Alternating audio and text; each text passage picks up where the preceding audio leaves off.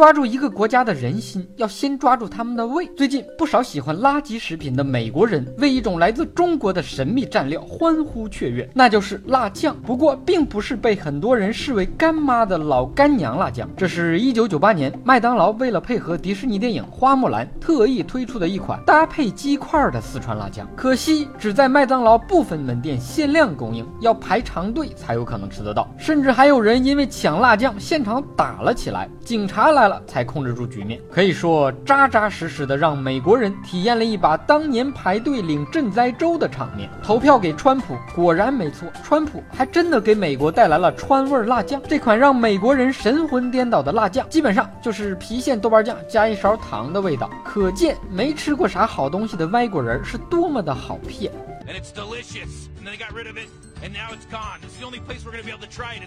曾经有个外国人扬言要用一年的时间吃遍中国美食，结果一年过去了，他连四川都没走出去。四川一个来了就走不了的地方。和我在成都的街头走一走。一提到辣酱，就不得不提一个女人，一个让男人魂牵梦绕、欲罢不能、欲火焚身，号称留学生亲妈的热辣女人——老干娘。啊，这个人就是娘，这个人就是妈。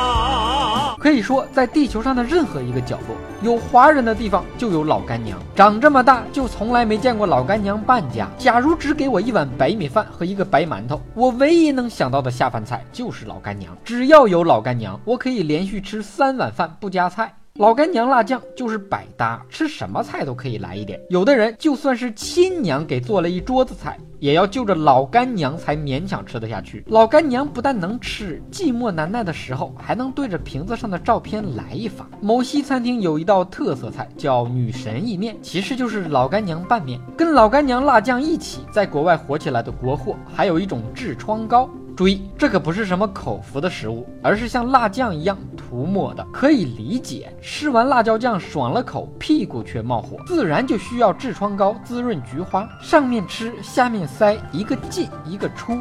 两头堵，这其实是个一条龙服务的产业链。痔疮好了，继续吃辣酱，循环营销。强烈建议辣酱跟痔疮膏要捆绑销售。同样风靡美国的中国小吃还有煎饼果子。有老外在中国偷艺后回美国开了个煎饼果子店，一个五块钱的煎饼，生生被卖到了八九十块钱，成了煎饼中的 LV。我做梦都没想到，有一天我会连个煎饼都吃不起，以后再也不敢跟老板说要要吃个。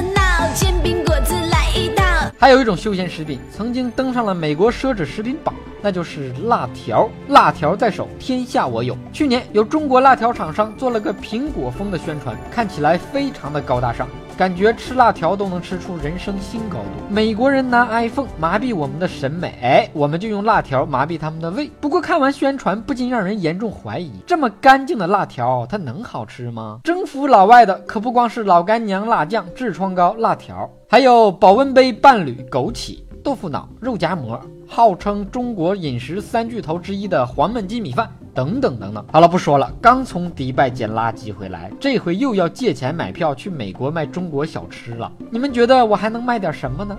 微信公号小东瞎扯淡的汉语拼音全拼，帮我出出主意。咱们下期再见。